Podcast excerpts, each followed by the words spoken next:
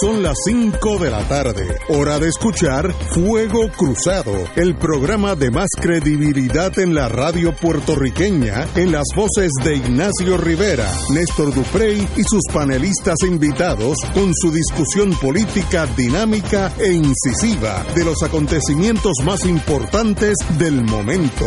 Fuego Cruzado comienza ahora. Amigos y amigas, muy buenas tardes. Hoy es jueves, que hoy es 17 17 de octubre de octubre, ya estamos ahí, jeje, noviembre, picando. del año de nuestro Señor In the year of our Jesucristo Lord, allá, 2019. 2019, wow. Sí, señor. Este, bueno, estamos aquí, Romancing the Stone. Tenemos a la compañera Marilu Guzmán, como siempre. Buenas tardes. Hola, María. Buenas tardes. Eh, y sencillamente, siguiendo la conversación que empezamos hoy en la mesa de Génesis, todos los amigos y amigas eh, que estuvimos allí, el tema principal fue la criminalidad en Puerto Rico. Todo el mundo tiene un sentido, feeling en inglés, de que algo está mal, que algo se está saliendo de control. Y entonces, pues, los, los amigos de la mesa, pues, varios tienen algunas medidas drásticas, otras desesperación. Yo creo que yo caigo en ese grupo. Te están Eh, los desesperados. Sí, yo, yo, yo no digo si tuviéramos Stalin, pero no, no creo que en el Partido Popular ni en el Partido Nuevo haya alguien de ese calibre que venga aquí con una mano dura, pero eso como pa- eso no va a te tienes pasar. que limitar al PNP y al Partido Popular. Ah, bueno, sí, sí, puede haber el otro. mundo está cambiando. El mundo está prendido en candela, pero eso fue el tema principal, la inseguridad del país. Yo creo que eso es un reflejo de dónde está el país entero. Antes que tú sigas con el análisis, yo creo que debemos de colocar el contexto, en contexto a las amigas y amigos radio escuchas de qué es lo que estamos hablando. Obviamente está desde el lunes estamos discutiendo en este programa los eventos que se desarrollaron eh, en torno a la masacre en el residencial Ernesto Ramos Antonini en Río Piedras. De anoche hacia acá. Anoche se registró un doble asesinato en un parque cerca de la urbanización Los Maestros en Río Piedras, aquí cerca, Aquí al ladito. aquí al lado. Hoy, en la tarde, dos personas fueron encontradas Plaza eh, asesinadas Plaza Carolina. en el interior de un vehículo en el centro comercial Plaza Las Américas. Plaza No, Y Carolina. hace, Carolina. eh, Plaza Carolina. Carolina, perdón, Plaza Carolina. Y hace unos minutos, a las 4 y 15 de la tarde, se registró una balacera en el residencial Rosendo Matienzo Cintrón de Cataño que dejó a una persona Herida. herida. Eh, que Todo eso ha está pasado. recibiendo atención médica. Todo eso ha pasado Hoy. desde anoche eh, hasta hace apenas unos minutos. Y como todavía falta viernes, sábado y domingo, este puede ser una de las semanas más sangrientas en la historia de Puerto Rico. Aunque hemos tenido algunas de 21 muertos, etcétera, pero estamos eh, hacia esa meta, esa meta negativa, pero ahí estamos. Ayer estuvimos hablando con el compañero Héctor Richard de las medidas que se pueden tomar. eh, él enfatizó mucho, correctamente, la inteligencia, el, el que la policía sepa dónde se van a detonar estos eventos antes que sucedan, porque una vez que suceden lo que tenemos que buscar es las ambulancias y la detective para ver si se encuentran a los a los malhechores. Eh, pero la oficina de inteligencia pues casi inexistente eh, después de aquellos problemas que tuvo con el independentismo, yo creo que el gobierno correctamente eliminó aquella torpeza de, la policía, y pero de una vez eliminó el, el factor oficina de inteligencia en el sentido criminal. En inglés se dice general crimes, crímenes generales. Eso no existe y entonces lo que estamos haciendo es, como los bomberos, reaccionando cada vez que hay una llama que sale por una ventana, vamos con una manguera y la apagamos. A mí me, me sorprendió en el sentido de, de, de tal vez hasta desánimo ver que la prensa pone que el jefe de la policía, Henry Escalera, ah, fue, se personó a Plaza Carolina, pues muy, muy bien, si va a hacer la autopsia, ese es el hombre dado, pero ¿qué va a hacer? Tú sabes, una vez que esté allí, ¿qué pasa? Pues nada, Para eso está la detective y la gente de ciencia forense, que son hasta más importantes.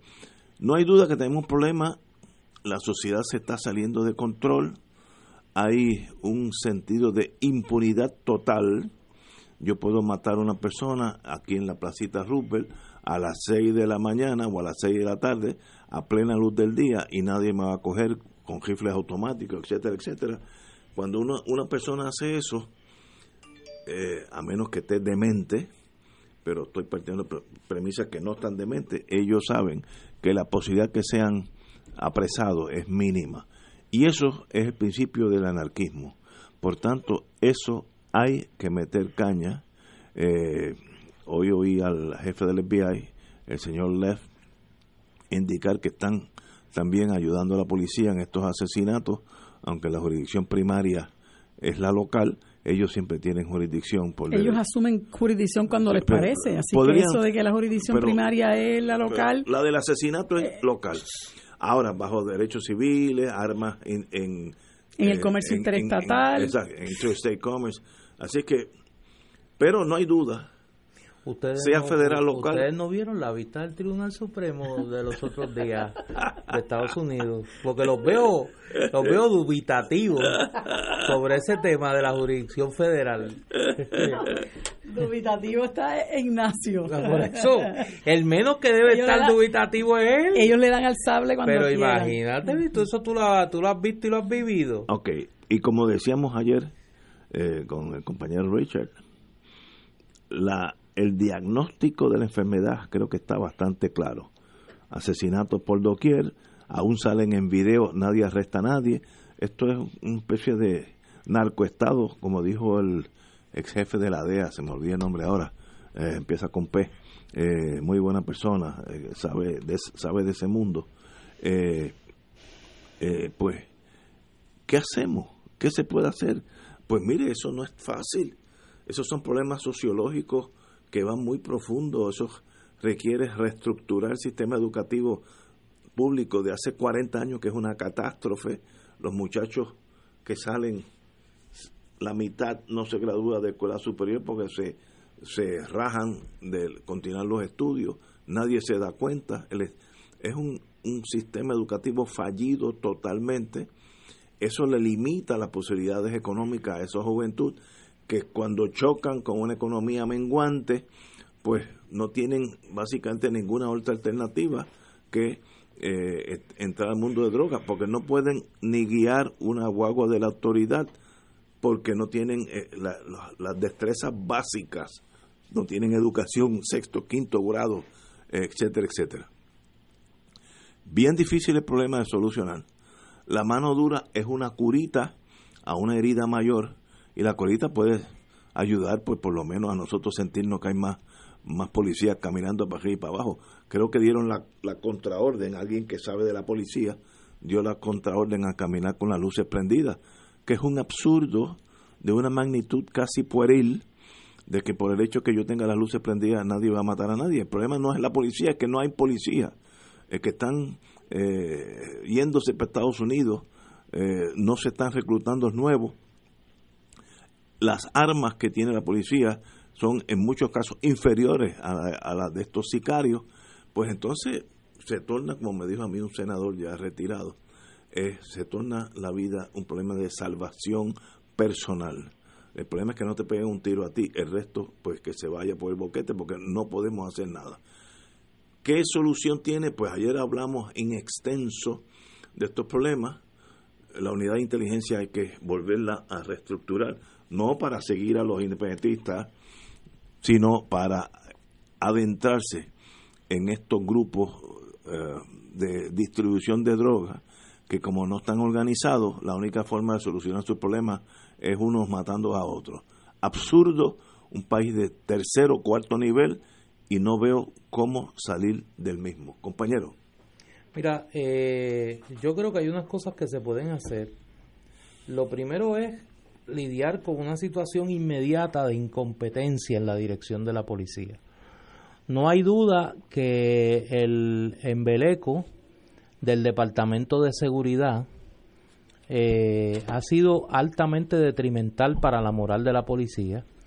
no hay que ser un genio para saber que ese cuerpo está en una situación de, además de la falta de equipo, además de la falta de entrenamiento, además de, las condiciones eh, eh, pésimas de, trabajo eh, que en las que están, hay una situación de falta de dirección capaz en la policía. O sea, cualquier otro, cualquier otro gobernante del mundo en una situación como esta hubiese despedido a Henry Escalera. O sea, Henry Escalera eh, está pasado de ser despedido como comisionado de la policía. Eh, es un secreto a voces. El, el malestar en la policía de Puerto Rico con la gestión de Henry Escalera. Eh, eso usted lo que tiene es que ponerle la conversación a algún alto oficial de la policía y se lo va a decir. Y yo comenzaría por ahí. Lo segundo es que obviamente la estrategia del gobierno, de los gobiernos, porque aquí el gobierno federal no está exento, recordemos una cosa, Puerto Rico no fabrica armas, Puerto Rico no tiene campos extensos eh, de sembradío de droga y de, y de eh, confección química de droga. La droga entra a Puerto Rico. Las armas entran a Puerto Rico. Quien controla nuestra frontera es el gobierno federal. Y en ese sentido yo creo que si alguna conclusión podemos tener de lo que está pasando, es que nosotros estamos ante un aparato de seguridad fallido. El aparato de seguridad federal, el aparato de seguridad estatal no pueden garantizar la seguridad de los ciudadanos en las vías públicas en las vías públicas. Pero si tú tienes a una policía que moviliza más efectivos para una marcha de madres y de niños de una escuela frente a la fortaleza que a atacar los puntos de droga, pues hay un problema. Hay un problema. La última manifestación que se dio en la fortaleza de los padres y madres de las escuelas eh, Montessori con los niños escribiendo y recitando poesía frente a la mirada y la vigilancia de la unidad de operaciones tácticas, que para reprimir protestas sí está disponible, pero no está disponible eh, los recursos de la policía para atacar la criminalidad y para proteger las vías públicas, pues tenemos un problema de prioridades. Y yo creo que parte de esa es eh, la situación, una mentalidad que no guarda relación con el grave problema de inseguridad ciudadana. Ah, eso es una parte del problema, como decíamos ayer. La otra parte del problema es la prevención y el cortar por lo sano en aquellas condiciones sociales que son el campo de cultivo ideal para, la, para, para, para el deterioro social que estamos viviendo. Pero inmediatamente hay cosas que se pueden hacer. El despido de Henry Escalera, la reunión con el alto mando de la policía, no para tirarse una foto que salga en Twitter, sino para exigir que se pongan al día los planes eh, de vigilancia. Y eso no se resuelve con un biombo prendido. Eso se resuelve con la activación de todos los efectivos de la policía, con la mejora de las condiciones de trabajo de la policía de Puerto Rico, con la revisión de los planes de colaboración con el gobierno federal, a ver si realmente están funcionando pero tiene que haber gente capaz y la dirección de la policía ha demostrado que no está capacitada para hacer lo que hay que hacer en este momento. Tenemos que ir a una pausa, continuamos con Marilu Guzmán. Fuego Cruzado está contigo en todo Puerto Rico.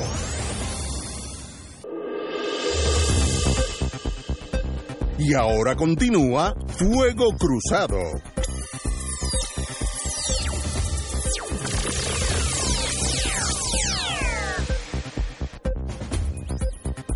Compañera Marilu. Mira, yo siempre que pasan cosas como esta, que a nosotros nos sacuden y nos, eh, nos conmueven y nos aterrorizan, eh, hay opiniones diversas, ¿verdad? Entonces siempre sale eh, aquel que viene a reclamar que hay que meter la Guardia Nacional en los residenciales, que hay que este, otra vez buscar la forma de limitar el derecho a la fianza, que hay que aumentar las penas, eh, que este, tiene que haber una visión policíaca, que hay que hacer esto, que hay que hacer lo otro.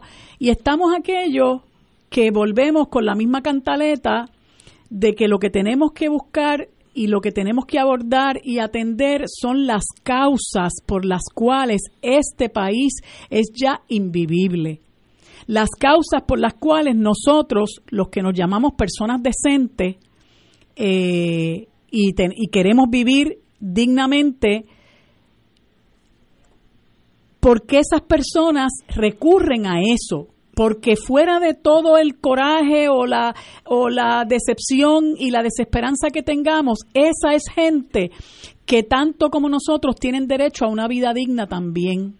Y a esas personas se les ha negado el derecho básico a tener una vida digna. Se les ha negado se, le han, se les han negado los derechos básicos de subsistencia en una sociedad que se llame a sí misma civilizada y progresista los que hemos trabajado y, por mucho tiempo con sectores pobres, sabemos que la pobreza es causa del crimen y es causa de una serie de males sociales como pueden ser la violencia que se genera en esos entornos, la violencia con los menores, la violencia con los ancianos, la violencia intrafamiliar e, e inclusive la violencia de género.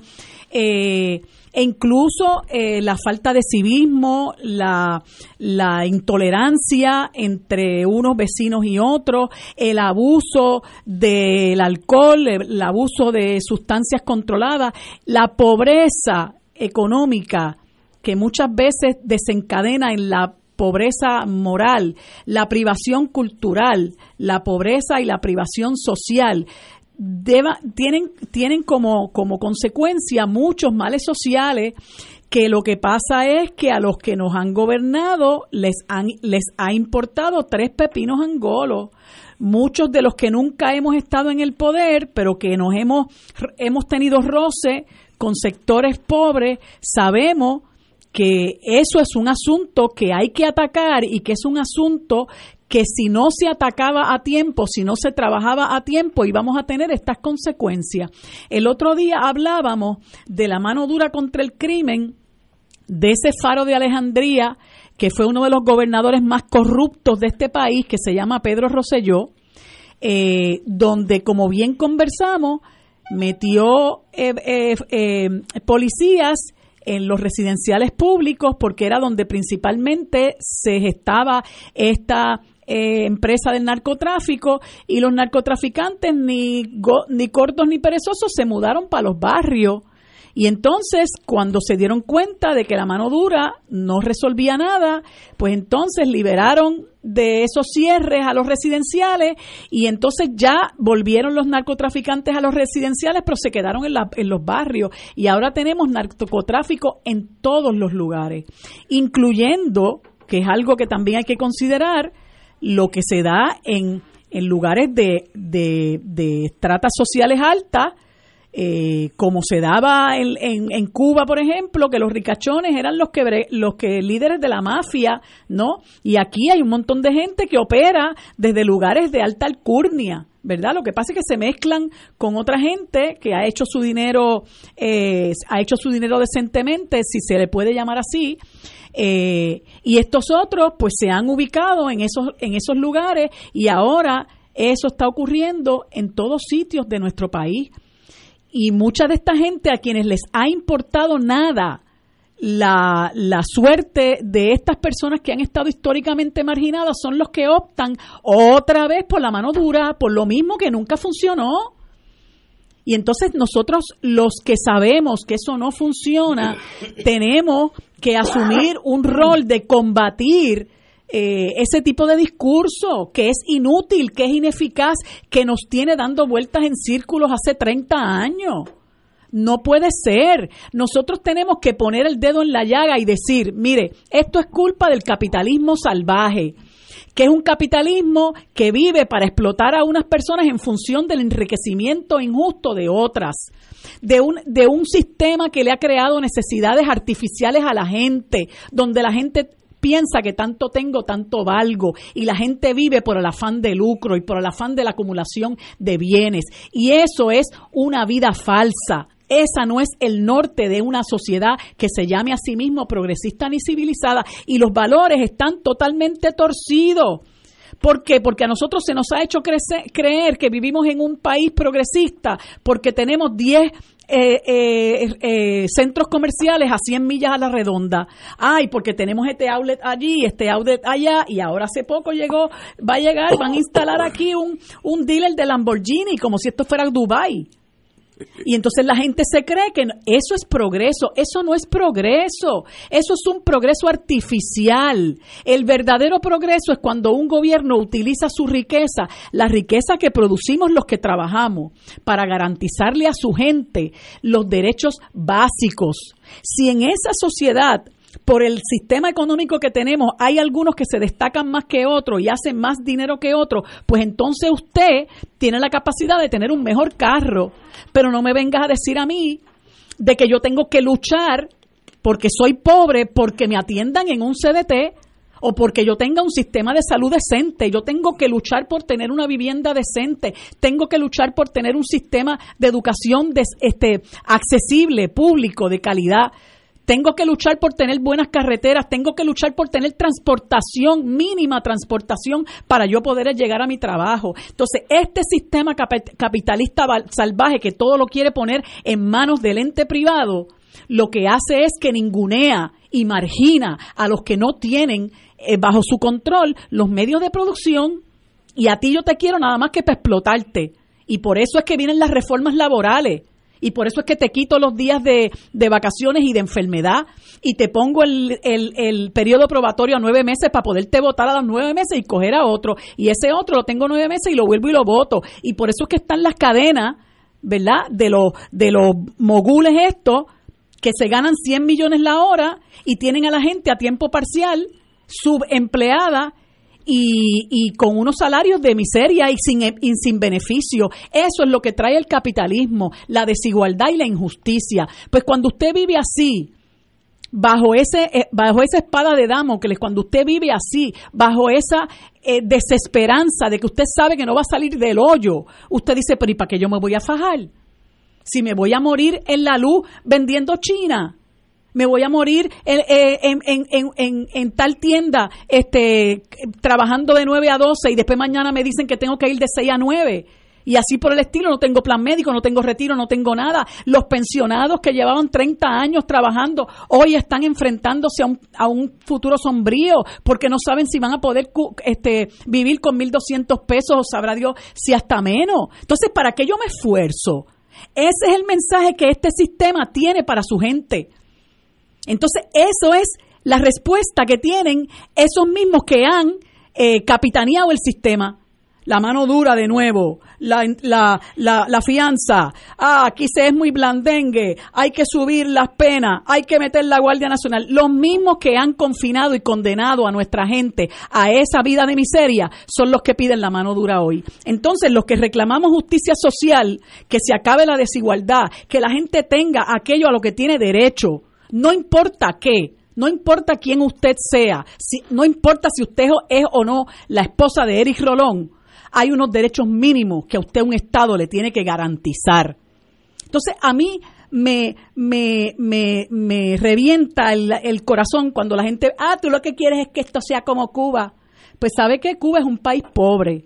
Y el problema del bloqueo es un asunto que podemos discutir en otro momento, pero Cuba tiene el sistema educativo uno de los sistemas educativos más destacados del mundo y uno de los sistemas de salud, de los mejores sistemas de salud del mundo.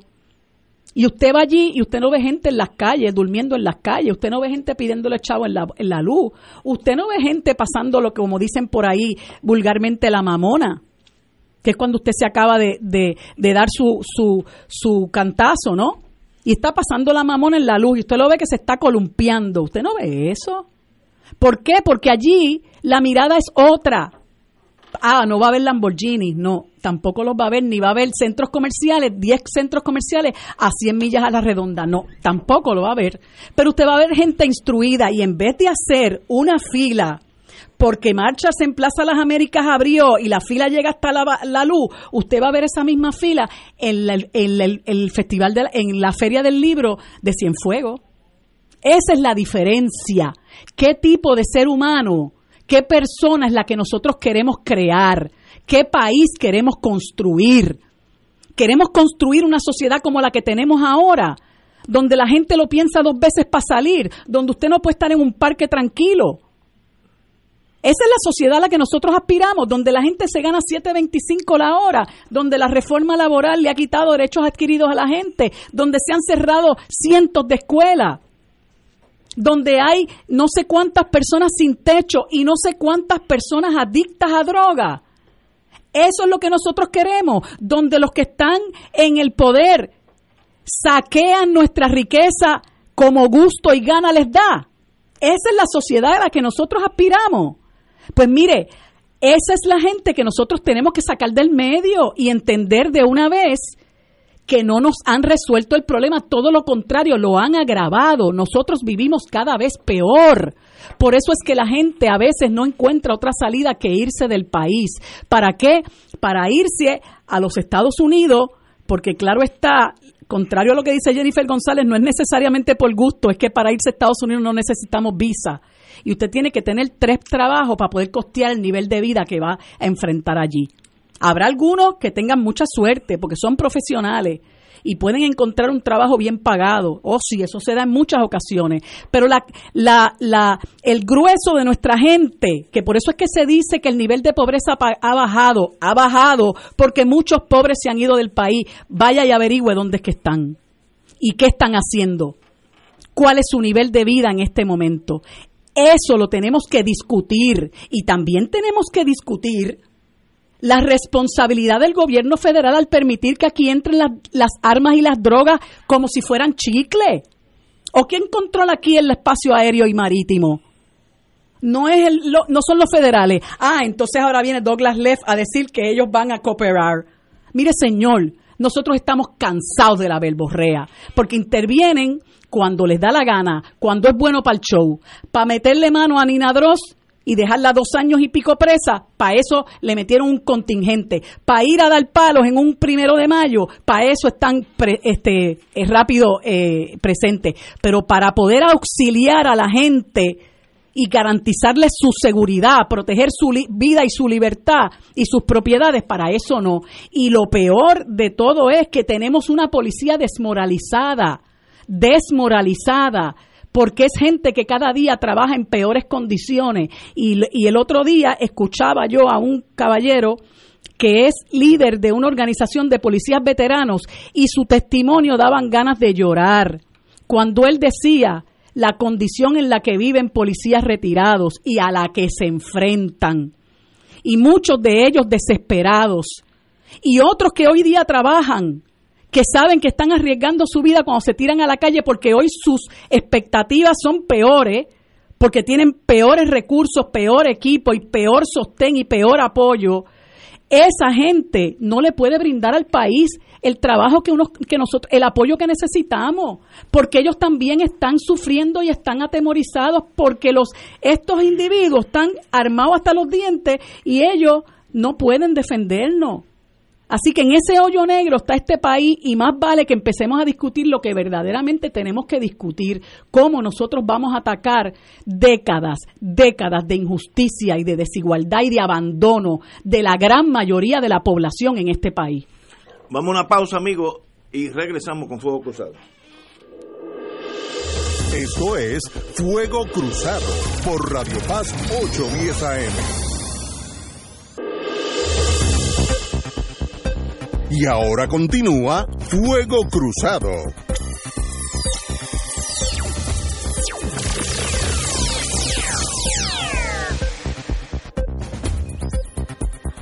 Amigos y amigas, atención Puerto Rico, si estás buscando un auto, ese soy yo, anota bien este número de teléfono. 787 787 945 945-7803. 7803. 945-7803. Esta es la línea directa de Mega Liquidación Toyota. Yo tengo un carro de hace ya como 12 años y, ya está para mí llevarlo al centro médico. Así que yo, yo, yo puedo ser uno de estos clientes. Línea directa de Mega Liquidación Toyota, de Toyota de Bayamón en la 167. Estos muchachos están liquidando todo el inventario 2019 para hacer espacio para las unidades 2020. Hay unidades al costo y hasta por debajo del costo. Eh, esa última me interesa a mí. Unidades al costo y hasta por debajo del costo. Además, están liquidando autos rescatados de banco, cooperativa y de 22 subastas en los Estados Unidos. Hasta 5.500 dólares por debajo de su valor en los libros. Solo tienes que llamar a la línea directa, como dije, 787 945 7803 para que recibas gratis mil dólares de bono para que le apliques al pronto. Tanque lleno de gasolina, garantía de 10 años. Bueno, para mí eso 10 años da y sobra. 2.200, 220 mil millas y hasta 10 años de asistencia en la carretera.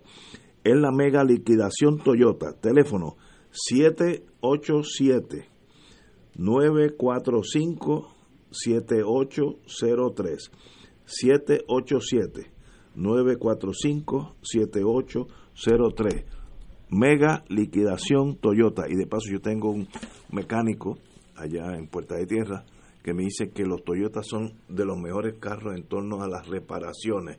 Así es que tengo que repensar el mío que ya está casi casi para admisiones en el centro médico. Eh, voy para allá. Señores, me preguntan aquí de tu fanaticada, que qué pasó con Moby Dick. Moby Dick murió en acción. Sí. Esto fue otro carro. Murió en combate. Sí, pero y le dimos un entierro noble y todo. O sea, fue una cosa bonita.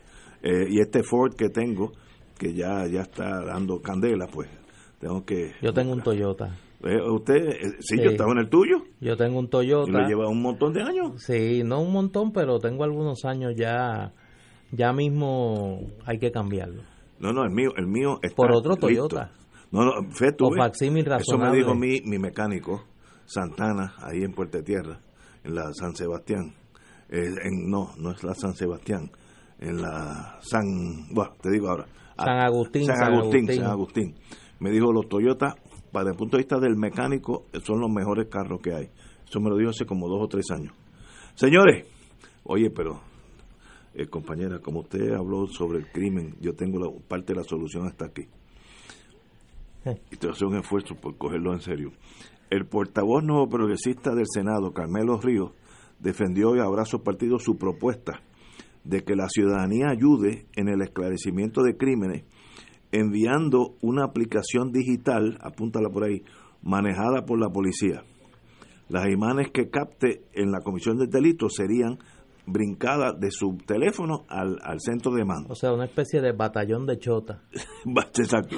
Eh, un batallón de chota. Este eh, el legislador radicó hoy una resolución que busca que la Comisión de Seguridad Pública del Senado realice una investigación sobre la viabilidad de que las agencias de ley y orden del gobierno utilicen las diferentes aplicaciones de teléfonos celulares que permiten la grabación y transmisión en directo de actos criminales. Lo que me llama la atención es que, Dios mío, el senador, el portavoz no progresista en el Senado, el senador Carmelo Ríos, dijo que instalar la aplicación le costaría al gobierno entre 10 y 15 millones de dólares. Entonces, pues yo... No, y ahí viene. y eso obviamente tiene que tener detrás... No puedo manejar eso. El coeficiente eh, tumbológico. Sí, sí. Ahí tiene que haber un tumbo, no, no, tiene, que, tiene que aplicarle el coeficiente tumbológico, porque tiene que haber algún tumbólogo que ya tiene la propuesta. Sí, ya está. Que ya tiene la propuesta. de paso, el hijo mío que estudió ese mundo de la tecnología, yo creo, aunque él vive en, en Massachusetts, él puede instalar eso aquí gratis. porque él hace esas cosas raras. Sí, pero... Pero gratis. Mira, ponle el sello. Que hay un... Que ahí ah, detrás de eso águila. viene, mira, viene coyunto. el coeficiente tumbológico. Tienes de que 10 a sumarlo. 15 millones. Sí. Voy a llamar a mi hijo ahora ¿Cuánto es el 10% de 15 millones? Un billón. 1.5, 1.5, ¿verdad? sí. Y eso da, ¿verdad? Voy a llamar al nene mío Eso da. para que ahora mismo coja el avión Boston-San Juan y amanezca aquí mañana y lo haga por la mitad. Mira, mira como con la aritmética todo se resuelve. El 10% es 1.5. ¿Y cuánto sería como el el 20? El 10 del 10. El 10 del 10, ¿cuánto es? Pues, 150 mil. Eso da también, ¿verdad? Sí. Muy bien. Ay, Dios mío. ¿Verdad que da? Mi hijo lo puede instalar Sí. de cachete. Pero bueno, tal vez el problema sea yo, que no estoy ya encajando en esta sociedad. Pero anyway, Oye, Ahí como- estamos, vamos. Como Puerto Rico uy, no puede dejar de estar involucrado en controversia. Ahora parece que vamos a jugar algún papel en la controversia que tiene que ver con el presidente Trump y su eventual residenciamiento. ¿Qué tiene que ver Puerto Rico? Bastante problemas tenemos No, no, nosotros pero por eso, meterle- por eso es que te digo, o sea, nosotros que no necesitamos mucho, pues parece que vamos a, a tener que, vamos a tener una parte en eso. Hoy estaba haciendo unas expresiones en la Casa Blanca, eh, el director de presupuesto y además eh, jefe de Chief of Staff de, de, de Casa Blanca, Mike Mulvaney, sobre el tema de la intervención con Ucrania y eh, la posibilidad de que esto haya sido un quid pro quo, el aguantar la ayuda económica a, a Ucrania a cambio eh, de que se investigara al hijo del ex vicepresidente Joe Biden. Pues hoy el hombre, Mike Mulvaney, puso de ejemplo esto Olímpicamente. olímpicamente, dijo que sí, que ellos habían aguantado la ayuda económica porque ellos estaban preocupados por la corrupción en, en Ucrania y que lo habían hecho igual que habían hecho con Puerto Rico. Porque en Puerto Rico habían, habían aguantado eh, la ayuda luego del huracán María porque pensaban que Puerto Rico era, y cito, un lugar corrupto. ¿Cómo es eso? Vuelve y tira eso. No, no, no. Eh, eh, Yo sé que suena que Fuerte. suena raro. Mulvaney aceptó que el gobierno de Trump retuvo la ayuda económica a Ucrania. Y, y dice, nosotros retuvimos la ayuda a Ucrania porque teníamos, nosotros estamos sumamente preocupados con el tema de la corrupción. Fíjense las muchas críticas que nos hicieron con el tema de Puerto Rico. Nosotros aguantamos la ayuda económica a Puerto Rico porque pensábamos que era un lugar corrupto. Estamos igual que Ucrania. Exacto, y el tiempo nos dio la razón. Wow. Oye, pero nos han dado ahí Por un el centro del plato. No, no, no. Y el, lo último es lo peor. Y el tiempo nos dio la razón. Así Sí. que para ellos se ha probado El que tiempo somos nos dio la razón. Ay, Pero eso no fue la única, el, el único Oye. tema de conversación con relación a lo que dijo Mulvaney, porque él expli- explicó, utilizó eso, los, los dos casos, el caso de Puerto Rico y el caso de Ucrania, para justificar por qué razón Trump no le gustaba o no era eh, sim- no le simpatizaba eso de estar dando ayuda a países extranjeros.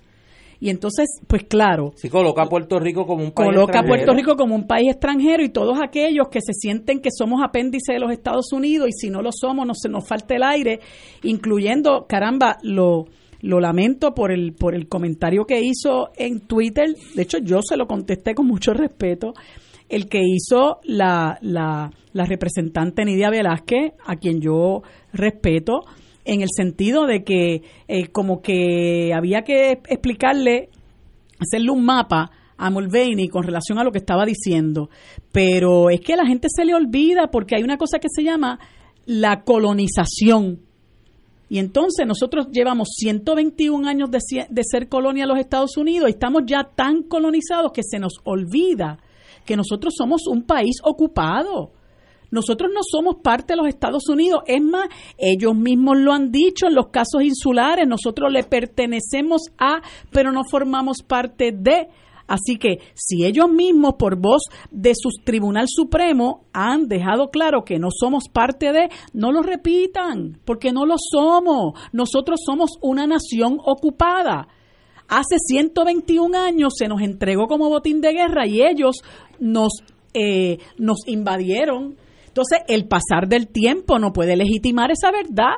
El pasar del tiempo no puede legitimar lo que fue un acto de guerra. Así que nosotros seguimos siendo un territorio, una posesión conforme la cláusula territorial de la propia Constitución de los Estados Unidos, por voz de su propio Tribunal Supremo, no somos parte de, así que nos repitamos esa, esa, ese desatino, ¿no? Y, vamos a, caer en tiempo, que somos todavía a la altura de, de 121 años, eh, un país ocupado somos una colonia y conforme los dictámenes del derecho internacional, el colonialismo es un crimen y entonces usted no se puede hacer no puede hacerse eh, eh, cómplice de ese crimen. Así que si somos una colonia, tenemos que dejar de serlo y no, por tanto, no, no nos molestemos porque nos digan foreign country, porque realmente eso es lo que somos. Mira, la cita exacta de Mulvaney es la siguiente. Enfrentamos muchas críticas por no darle ayuda a Puerto Rico porque pensamos que ese es un sitio corrupto.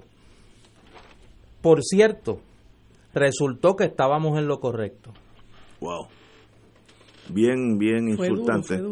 No, y, y, recuérdense que no necesariamente está equivocado el señor, aquí hay mucha corrupción. ¿Y ya Jennifer González le contestó? ¿Qué, qué ha dicho? Bueno, ya no es la comisionada residente. Ah, bueno, que todavía no la contestó. La representante de los puertorriqueños en el Congreso Federal. Antes de ir a la pausa, hoy en la librería Laberinto, Old San Juan, se presenta el libro del amigo Tuto Villanueva. El, que no lo debe. El archivo de la memoria. Escucha, Tuto, lo debe. No debe el libro. Están todos eh, invitados a las 7, presentación del doctor y amigo Che Paralitici. Así que eso es Big, big Leagues, Grandes Ligas. Tenemos que ir a una pausa. Fuego Cruzado está contigo en todo Puerto Rico. Y ahora continúa Fuego Cruzado.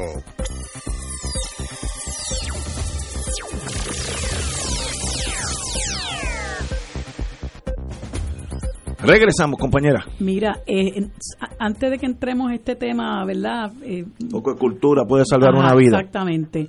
Eh, me, me, me, envía un mensaje a un compañero que tiene muchísima razón con esto que mencionó Mulvaney. Y es que Natalie Yaresco fue ministra de Economía de Ucrania antes de ser nombrada a la Junta por Obama.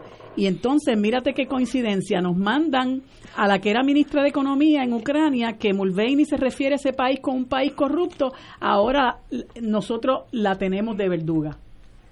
Eh, no nos ayuda ante los ojos del mundo, pero ahí estamos.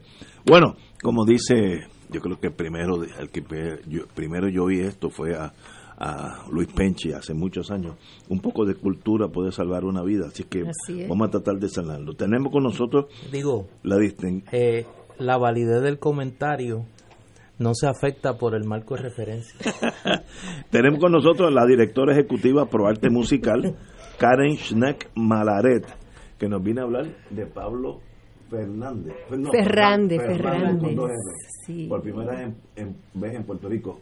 Dinos, compañera Karen. Bueno, primero muchas gracias por habernos invitado aquí siempre, que ya me siento como si fuera mi casa. parte, parte de fuego, es más, la necesitamos porque cada vez que yo la veo me, me resplandezco porque sé que va a traer algo chévere. sí, bueno, eh, de verdad que este domingo va a ser una este cosa ¿qué pasa? espectacular. Eh, viene un chelista español Pablo Fernández por primera vez a Puerto Rico, tiene 28 años y es la sensación en estos momentos del chelo a nivel mundial. eh, ha, tenido una carrera con un ascenso meteórico. Eh, y en estos momentos es uno de los chelistas más solicitados eh, en el mundo. Ha tocado, recientemente en julio, tocó con el maestro Dudamet en Los Ángeles, en Londres. Bueno, él ya se pasea el mundo, todo el mundo lo quiere y tenemos la dicha de tenerlo aquí con nosotros. Eh, se ha ganado no sé cuántos premios y viene eh, acompañado de un pianista también maravilloso que se llama Julio Elizalde, eh, de San Francisco, aunque tiene un nombre hispano, ¿verdad? Que también ha sido ganador de, de, montones de premios, pero que es la interpretación de estos dos seres que es algo muy especial. Van a tener un programa exquisito de, de Bruch, de Brahms y de Rachmaninoff. Que eso va a ser una cosa Tengo una pregunta de, curiosidad. Eh, por arte musical, ¿cómo atrae ese talento? ¿Cómo ustedes saben? Bueno, Pro Arte Musical lleva desde el 32 de 1932. Entonces, eh, fíjate, es algo que, que, a mí me enorgullece mucho de ProArte, porque cuando comenzó ProArte, comenzó en momentos de crisis aquí en Puerto Rico. En el 1932 había mucho músico excelente en la calle y sabemos la, calidad de nuestros músicos. Aquí hay una creatividad y un talento que eso es que se, se cae de todos sitios, eh, el talento que tenemos aquí. Y cuando ProArte se crea, eh, la primera presidenta fue doña Elisa Tavares eh, lo hace para poder atraer a todos esos músicos, creó la primera orquesta sinfónica y empieza a atraer todos estos grandes talentos que estaban entre las dos guerras mundiales en Europa y en Asia y estaban viajando entre Norte y Suramérica y caían aquí. Ah, y entonces se presentaban. O sea que, que teníamos eh, ese banco de talento maravilloso y entonces pues siempre hemos traído talento internacional con el propósito de que quien no puede viajar a verlo, lo puede escuchar aquí. También pensando en los músicos de aquí, en los jóvenes de aquí que tengan esa oportunidad de escuchar, porque en, en, el arte uno tiene que abrir la mente, ¿verdad? Y, conocer de, todas partes y todo tipo de música. Entonces, eh, eso pasa en, en, los 30. Se crea la primera orquesta sinfónica, la creó Pro Arte Musical. Y estaba eh, pensando en crear el primer conservatorio de música cuando llega don Pablo Casals a la isla y por supuesto pues todo el mundo eh, lo apoya a él y, deja a los demás para que eso eh, surgiera, ¿verdad? Y de, y de ahí todo, todos conocemos esa historia. Pues en este momento el país está en momentos de crisis, ¿verdad? Y, y ProArte quiere seguir eh, pues trayendo lo mejor porque en momentos de crisis es cuando más se necesita el arte y la buena música y el buen arte es lo que sana muchas veces, ¿verdad? Así que este domingo este domingo a las 7 de la noche en la Sala Sinfónica Pablo Casals y este eh, se consiguen los boletos en Tiquetera y en Bellas Artes, pero también quiero mencionar que el pianista eh, Julio Elizalde va a estar dando una clase magistral de 10 a 12 el lunes en el Conservatorio de Música, es abierto al público. Nosotros siempre tratamos de que nuestros artistas les den una clase magistral a, los estudiantes. Eh, que es una cosa, las clases magistrales son maravillosas. Lo que yo aprendo de, como público nada más es, exquisito. Y eso es bajo un programa que tenemos ahora que se llama Música Abierta donde también estamos eh, auspiciando a um, la soprano nuestra Natalia González Santaliz, que está llevando música a, los distintas, a distintas comunidades. Así que vamos a estar dando viajes por toda la isla con Natalia y una voz maravillosa, ganadora del premio Ferdman, Roberto y Ferdman. Así que tenemos eh, eh, muchos deseos de que de, poder seguir trayendo esta música maravillosa, eh, dándole verdad un espacio de respiro a la gente y que cuando salgan de ahí uno los ve salir con una sonrisa y como que un poquito más liviano. Así que este domingo, con, mucho menos estrés. Eh. Así que este, este domingo a las 7 de la noche en la Sala Sinfónica Pablo Casals. Pablo eh, Fernández. El chelista maravilloso Pablo Fernández, acompañado por el pianista maravilloso Julio Elizalde. Y el lunes la clase magistral a las 10 de la mañana en el Conservatorio de Música abierta al público. Oye, este señor nació con un chelo en su, en su falda. Nacido en Madrid 1991, de una familia de músicos, Pablo ingresó con tan solo 13 años en la prestigiosa Escuela Superior de Música Reina Sofía. Y toca uno de los chelos más antiguos, un Stradivarius del 1696. Wow, Eso sí que Así que para él para él tener eh, la la suerte de, de, poder tocar ese Stradivarius, que obviamente se lo, se lo ceden distintas fundaciones, eh, quiere decir que él sabe eh, tocarlo. en esas manos está seguro. En esas manos está seguro, así que él va a estar tocando este chelo. Un privilegio tenerte aquí, Karen. Ay, muchas gracias siempre. Por... ejecutiva por arte musical. Muchísimas gracias y espero verlos el domingo porque va a ser una cosa de verdad, de verdad preciosa. Usted no nos puede abandonar porque no, no nos abandona. la crisis va a salir, nosotros vamos a salir de aquí para, el centro no, médico. Gracias, gracias a que ustedes nos acogen a nosotros. gracias a ustedes por la labor que hacen realmente. Privilegio tenerla aquí con nosotros. Muchas gracias. Señores, vamos a hablar de adjunta ya mismo, pero vamos a una pausa primero. Fuego Cruzado está contigo en todo Puerto Rico. Y ahora continúa Fuego Cruzado.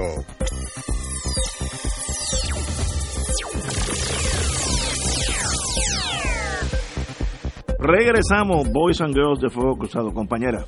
Sí, quería aprovechar eh, este momentito antes de darle la palabra al distinguido invitado Arturo Mazol para invitar a todos los que nos están escuchando a una charla interesantísima que vamos a tener el lunes próximo a las 7 de la noche en la Casa Soberanista con el querido amigo Rolando Emanueli. Rolando acaba de regresar, de, de hecho, no sé si ya regresó, de eh, la, la vista oral en el Tribunal Supremo con relación a la discusión de eh, el caso que llevó la Junta de Control Fiscal sobre la decisión del Tribunal de Circuito de Apelaciones de Boston declarando inconstitucionales los nombramientos de los miembros de la Junta y él va a estar el, el lunes a las 7 en la Casa Soberanista comentándonos esto, pero principalmente eh, explicándonos en forma sencilla qué representa el plan de ajuste de deudas eh, sobre el cual hay mucha desorientación y mucha duda.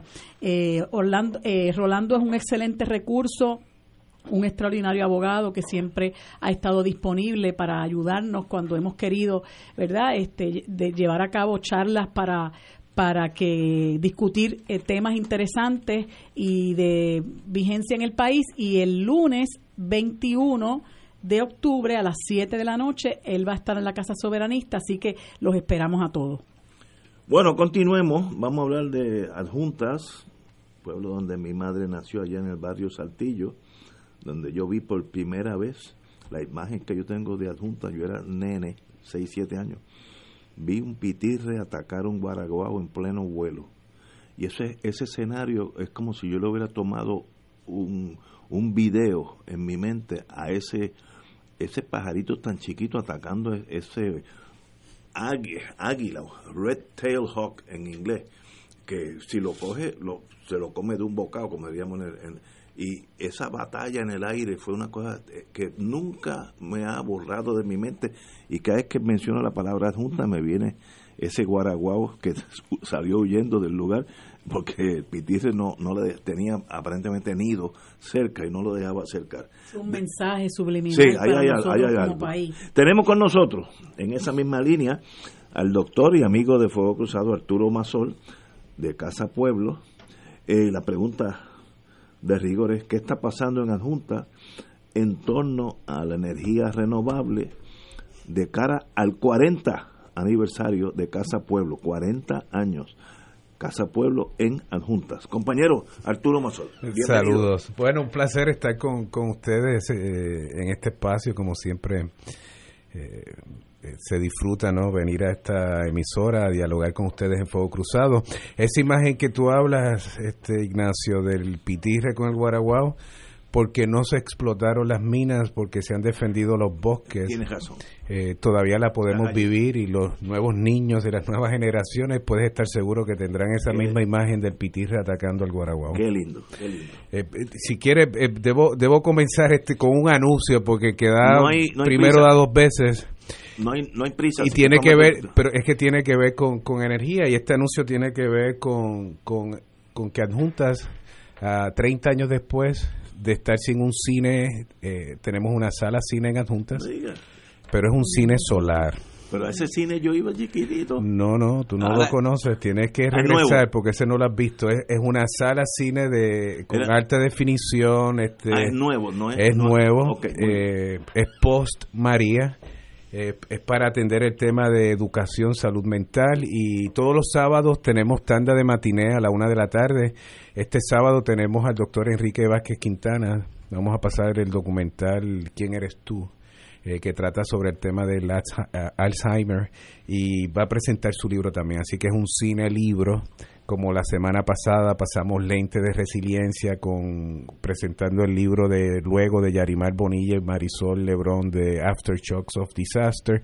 Así que todos los sábados tenemos cine solar, este con el doctor Enrique Vázquez Quintana, así que los invitamos a todos y a todas a que estén con nosotros todos los sábados a la una de la tarde. Podemos disfrutar de cine. Y, es solar, ¿no? Opera con energía solar. Directamente Casa Pueblo eh, genera energía suficiente para, a través de una micro red, alimentar nuestra radio comunitaria y también ahora el cine solar. Y cuando aquí se discutía y en el país se dirimía, por ejemplo, los riesgos y las tensiones y las preocupaciones por el, por, por el anunciado paso de la tormenta Dorian, luego fue Karen, pues nosotros manteníamos en calendario el cine porque sabíamos que, que no dependemos de, de, la Autoridad de Energía Eléctrica, somos independientes energéticamente y esa capacidad para hacer trabajo, el trabajo de prender un proyector, de iluminar una sala, de que el sonido pueda ser 7.1, de que usted pueda estar en una sala que, que no, es, no es cualquier sala eh, del país. Eh, en esta sala hay un mural del maestro Antonio Martorell que rodea, bordea toda la sala, así que usted entra a una obra de arte. Usted entra a una obra de arte para sentarse a, a observar otra. Todos los sábados a la una. A la una de la tarde, correcto.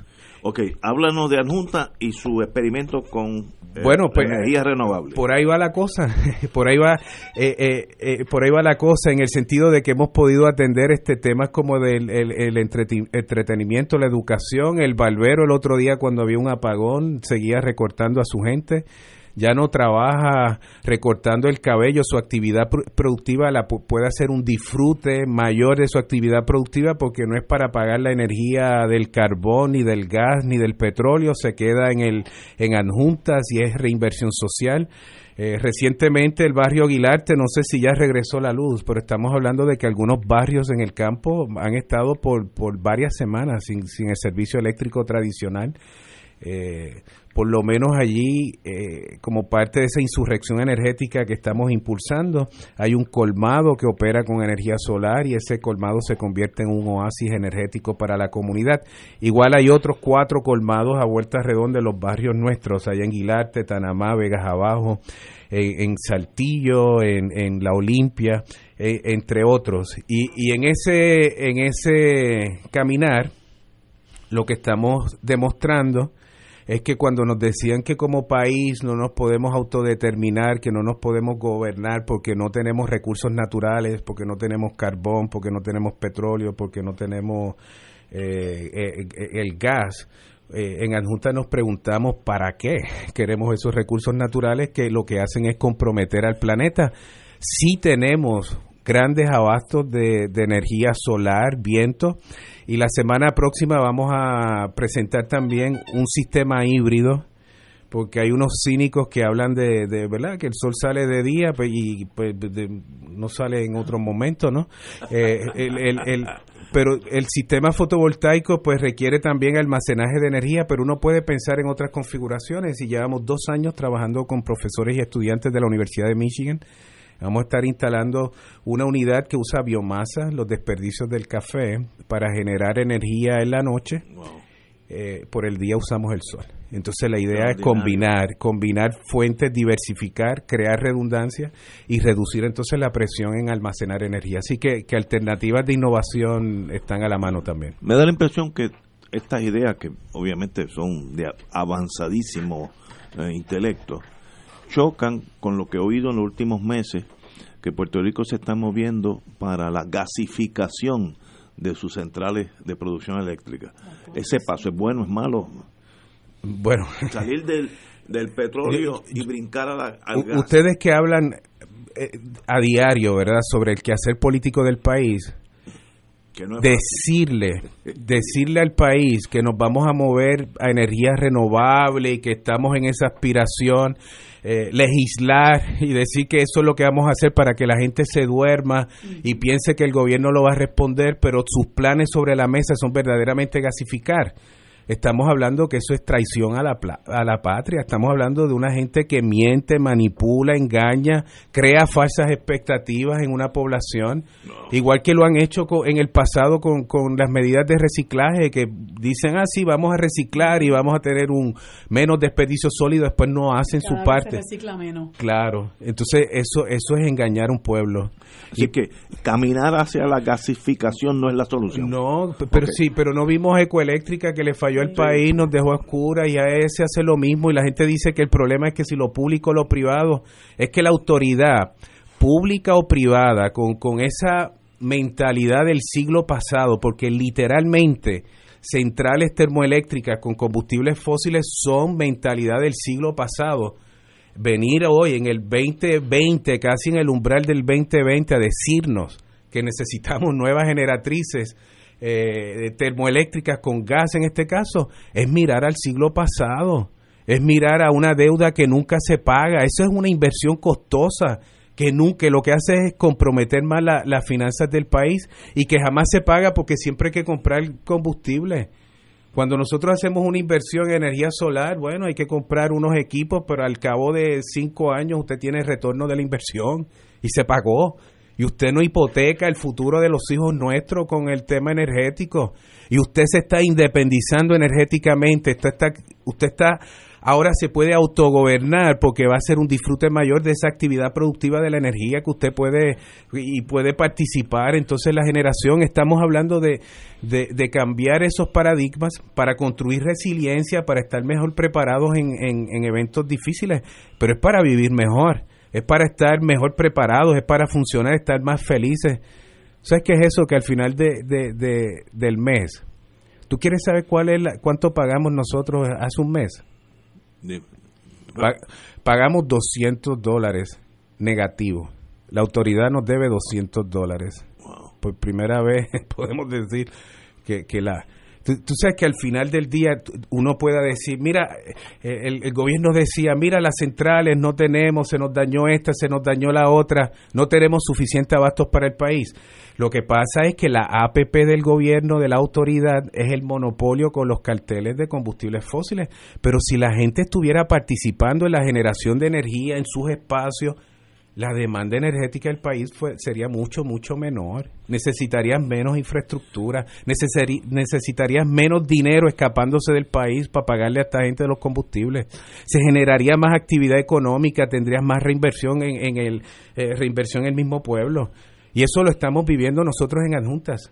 Este Ignacio, cuando tú regresas un tiempo que no vas allá arriba y sí que estuve en tu finca, en la finca de ustedes. Estuviste en el bosque escuela, pero mira, para que tengas una idea de ese desglose, eh, además de Casa Pueblo, operar con energía solar hace 20 años y operar su radio, ahora su cine, la torre de comunicaciones opera con energía solar, el bosque escuela con energía solar. Eh, hay cinco colmados, dos ferreterías, eh, está el restaurante Vista Río, Campo en Leña tiene energía solar, hay, hay 60 casas que operan como Casa Pueblo completamente autónomas energéticamente. Los bomberos, emergencias médicas, hemos hecho también hasta la égida del pueblo, que es una infraestructura crítica. Entonces, eso es nosotros con, con, menos del salario de Natalia Yaresco. eso lo hemos hecho nosotros allí. Eh, no, bueno, ha habido mucha solidaridad. Y ha habido gente que dice, mira, hay que impulsar el cambio. Y como el cambio no se da de arriba hacia abajo, lo vamos a impulsar de abajo hacia arriba. Y ese eh, eh, eh de arriba hacia abajo lo que quieren es beneficiar a los que venden gas natural. Quieren perpetuar el mismo modelo de explotación, el mismo modelo de coloniaje, porque eh, está basado en eso. Me dice una amiga de Junta, adjuntas a la vanguardia, continúen. Así que usted tiene ya seguidores. Tengo una otra pregunta. en Loíza, en la calle Luisa, hay un restaurante y me dicen si ellos podrían correr un restaurante y el aire acondicionado. Específicamente me preguntó, eso se puede correr con energía solar. Mire, en Casa Pueblo estamos generando para la radio entera, las computadoras, para eh, la operación de la sede, el cine. El cine tiene dos consolas de, acondicionadores de aire, inverters de alta, ¿verdad? pero usted corre lo que sea. Mira lo que vamos a energizar ahora para que el, amigo de Loíza, de la calle Loíza, entienda. Mire lo que vamos a energizar nosotros y en qué proceso estamos. Vamos a hacer de adjuntas Pueblo Solar. Y, y, lo que hemos identificado es que el casco urbano, donde están dos pizzerías, la farmacia, dos mueblerías, dos ferreterías, una panadería, el hospicio, lo vamos a energizar con el sol. Vamos a crear la primera red de generación, almacenaje y distribución de energía fotovoltaica para el casco urbano. Y la idea es energizar el lugar de más consumo, donde están los hornos, la, la nevera, los freezers eh, los lugares más complicados los vamos a energizar porque es el de más demanda, el de donde los gastos, los costos de operación de estos negocios son bien altos, y nosotros queremos reducirlos para que puedan competir con esas marcas de, afuera y demás, donde se generan más empleos, pero donde los comerciantes van a pagar por el servicio. Entonces la idea es que ellos puedan comprar su propia energía a un precio reducido y que ese dinero que se genere vaya a un pote de reinversión social. O sea que en lugar de esperar de afuera hacia afuera, de, afuera hacia adentro, vamos a generar riqueza dentro porque vamos a producir nuestra propia energía. Eso genera una riqueza y esa riqueza va a ser para ayudar a familias de bajos ingresos a que también tengan el derecho a energía y tengan sistemas fotovoltaicos. Entonces, ese modelo de responsabilidad social, de reinversión social, adjuntas pueblos solares, eso es un proyecto que ya, ya está encaminado, ya tenemos todos los datos de consumo de todos estos sitios, negocios completos. Estamos hablando de, de la pizzería que paga en estos momentos casi dos mil dólares mensuales. Eh, eh, no, estamos hablando de prender un aire, no, prender un aire es un... Eh, sí. Y una pregunta, este, viendo, viendo ese, ese proyecto extraordinario que ustedes están llevando a cabo en adjunta, ¿hay municipios que se hayan acercado, alcaldes que se hayan acercado, que, que digan, yo quisiera hacer esto en mi municipio, quiero que ustedes me, me den la mano, me orienten, me asesoren, lo que sea? políticos no, pero pero hemos recibimos a diario gente este, organizaciones, grupos y pues nosotros compartimos lo, lo, lo, poco que sabemos porque también estamos aprendiendo en el proceso. Pero sí, por lo menos hay personas particulares o fíjate que, interesa. Sí, nosotros estamos llamando a la insurgencia energética. La insurgencia energética es que la gente se organice y decida, mira, vamos a atender esto, vamos a producir nuestra propia energía y vamos a romper esa dependencia. Y, y, y, a diario recibimos peticiones, este, en lo que podemos, eh, generamos pues contenido contenido para compartirlo, recibimos visitas, compartimos cómo lo estamos haciendo, qué estamos haciendo, por qué lo estamos haciendo, así que en ese sentido, pues, pues una agenda completamente transparente y tratando de, ayudar a, nuestros vecinos también. Pensando ahora, analizando este tema, yo voy a comprar al, al PX de Fort Buchanan, que debe tener un PX de 100.000 pies cuadrados, vamos a decir 100.000 y está todo energizado por, por sol y hay un abanico de esos grandes, ¿cómo se llama esa cosa? de Un molino de viento. Molino de viento. Eh, ellos tienen fotovoltaicos allí. Sí, sí, el, techo entero está lleno de esas pues cosas. ellos saben. Eh, el ejército, obviamente, y, y ahora que ahora pensando en voz alta, cuando yo voy allí, el aire acondicionado es normal. O sea, que uno tiene una idea de que esto es algo deficiente. En Fort Buchanan es el mismo aire.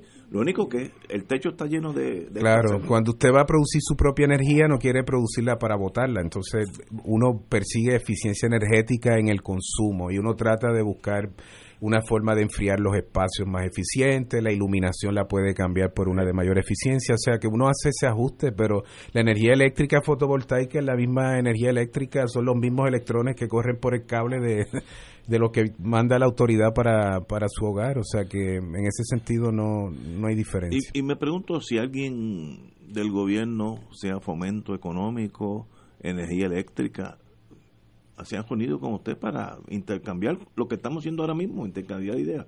Eso ha sucedido. Mire, es que, es que no hay que intercambiar ninguna idea, Ignacio. Este, porque mira, mira lo que ocurre aquí. El conocimiento sobre energía fotovoltaica, lo que podemos hacer, este, irnos a energías renovables, las tecnologías están establecidas, están allá afuera. Lo que hace falta es voluntad.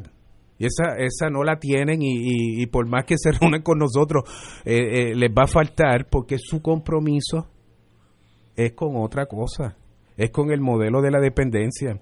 Entonces, no, es que si se sientan o no, es que ellos no lo quieren hacer hay una resistencia al cambio. Ellos prefieren el mismo modelo de dependencia del país.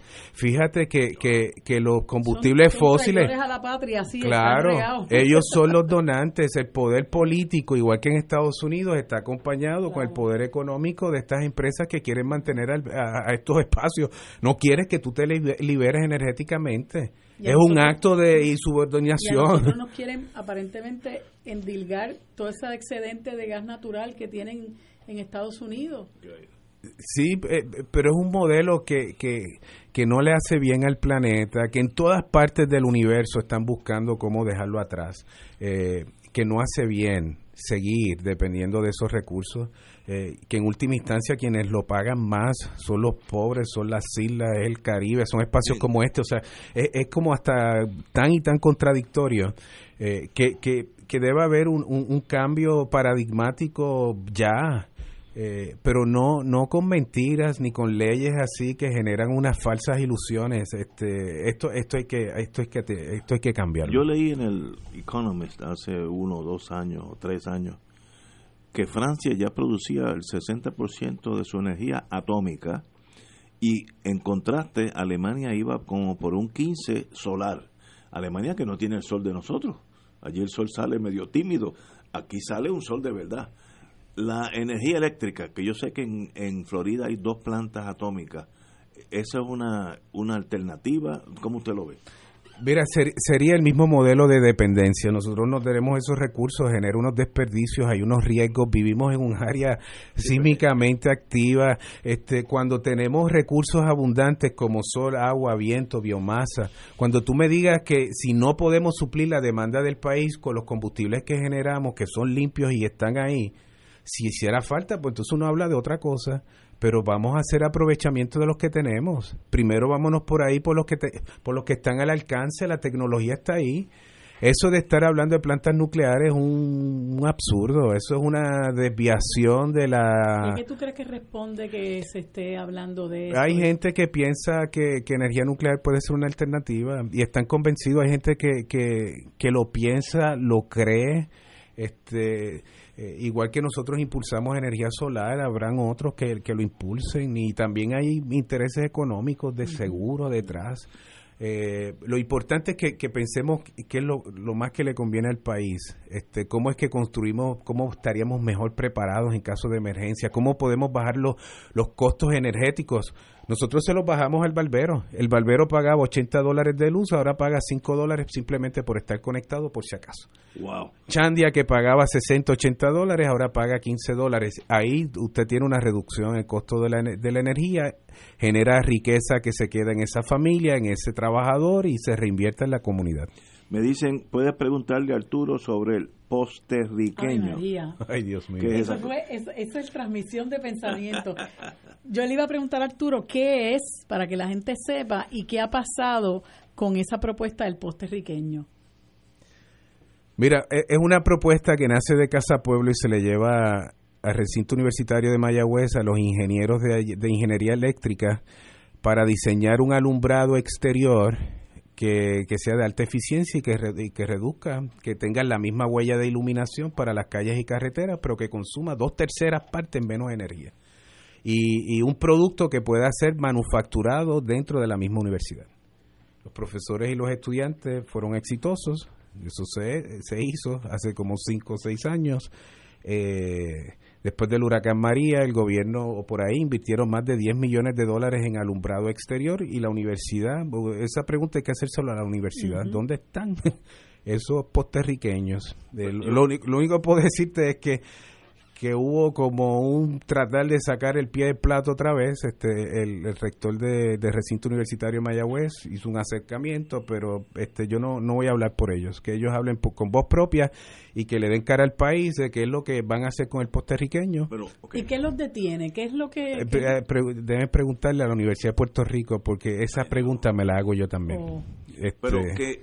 Explícame al, al que no es técnico ni ingeniero, ¿qué es un la, la, la, bombilla esa que todo el mundo quiere en los postes. Para, para estar seguro, para no caer en los hoyos, para sentirse que, pueden salir. pero el alumbrado opera con LED en lugar de las bombillas tradicionales y es posterriqueño porque sería manufacturado y ha sido conceptualizado y diseñado en Puerto Rico. Así que en lugar de ser un póster como los 10 millones de dólares que se invirtieron después del huracán, que fueron a parar a manos de los chinos, de los americanos y los canadienses, en lugar de, de, ser. Invertirlo aquí. Eh, claro. Entonces, eh, eh, por, por, eso hay un sentido de urgencia. A la patria Bueno, ahí hay, hay un asunto que, que, tú sabes, lo más que yo puedo hacer es exhortarlos a que ya es hora. sí. Pero es que ah, el ser humano, pues, yo siempre he dicho que es el animal más peligroso que existe sobre la Tierra. Eh, Ay, no es el ser humano este Ignacio, porque este, nosotros somos igual que los monos y que otros que andan por ahí. Hay gente que son malos. No, no, pero el, el más peligroso, por ejemplo, la idea de utilizar el sol para generar energía barata y permanente, porque el sol, por lo que yo tengo entendido, va a estar ahí un mucho más allá que de la vida mía, es algo que casi no es debatible. Entonces, ¿cómo es que si es tan obvio la ecuación, unos gobiernos, estoy seguro de los dos colores, no quieren mirar para ese lado. Eso es incomprensible para mí. No, pero es algo como detenerse.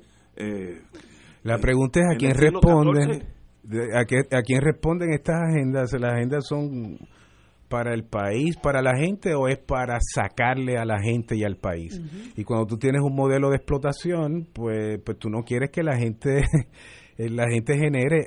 mira, estamos hablando que entre petróleo, gas y carbón, nosotros, el país, paga cerca de 2.500 millones de dólares al año. Y esa cartera ellos no la quieren ceder, ni quieren que la gente produzca energía, porque entonces, eh, eh, en lugar de, de, los, de los 80 dólares del barbero e ir al, al de petróleo, gas o carbón, se los repartan entre ellos. Ahora lo tiene el barbero y ahora lo tiene el de cinco colmados y ahora lo tiene el de la, el de las ferreterías y en lugar de gastarlo ahí, pues entonces ahora pueden pagar el agua o pagan sus medicinas, no sé, o compran, se dan una cerveza, lo que quieran.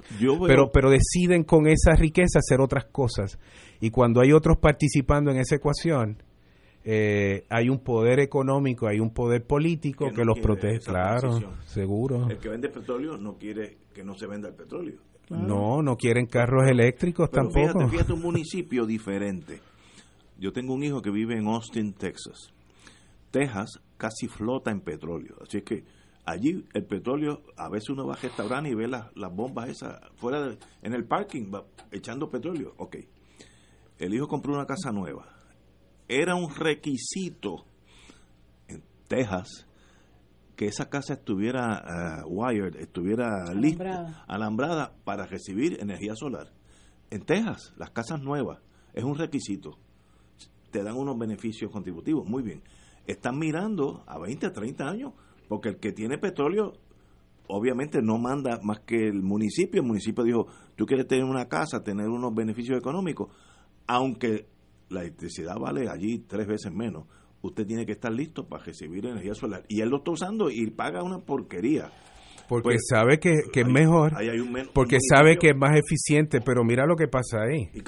Eh, es, que, es que la economía del petróleo es para explotación global. Entonces ellos son una nación, se protegen, igual que el PX tiene energía fotovoltaica, ellos también van a querer energía limpia y buena. Y el petróleo vendérselo a otro. El, el, y, ese municipio hace eso flotando en petróleo y aquí un municipio que no tiene petróleo, eh, noto que son medios tímidos.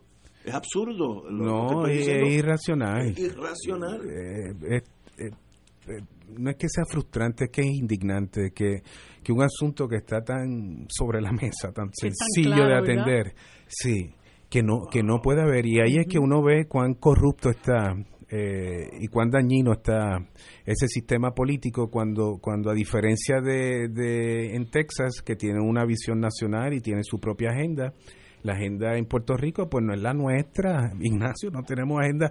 Aquí hay una ilusión de democracia, aquí pensamos, tenemos un gobierno propio, nos entretenemos con esa discusión. Y que hay una gente que nos representa. Eh, claro, pero eso no es real. ¿Y qué planes tiene Casa Pueblo, ya que estamos sin el endoso del gobierno en el sentido eh, práctico? ¿Cómo va a seguir creciendo esta, esta liberación de la energía nuestra?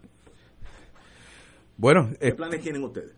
Eh, yo creo que, que esto, es a dos años de María, más de 150 proyectos de energía solar este, instalados en adjuntas. Ahora estamos haciendo el casco urbano como, como, como una demostración de lo que puede hacer una comunidad cuando se organizan. Se están organizando los comerciantes, esto no es Casa Pueblo.